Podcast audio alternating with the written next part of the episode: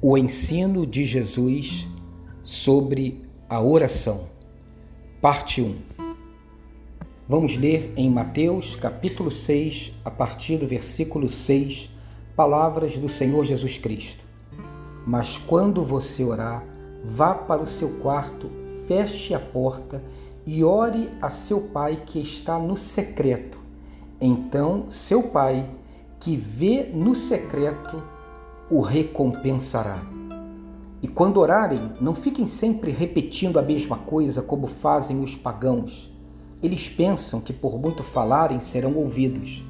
Não sejam iguais a eles, porque o seu Pai sabe do que vocês precisam antes mesmo de o pedirem.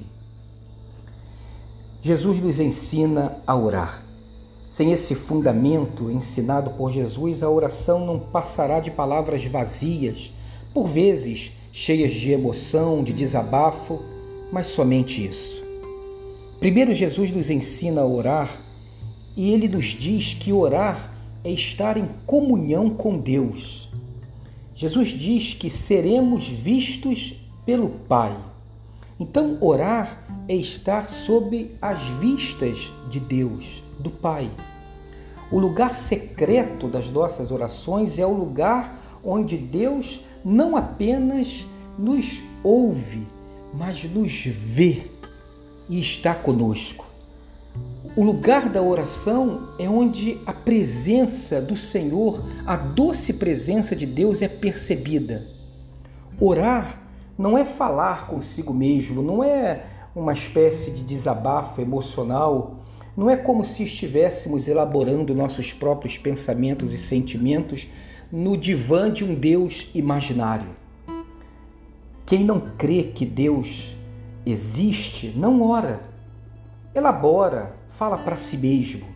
A oração nos coloca diante de um interlocutor real, interessado por nós, o nosso Deus vivo e verdadeiro. Então, orar é, antes de tudo, ter um encontro verdadeiro e transparente com o Pai.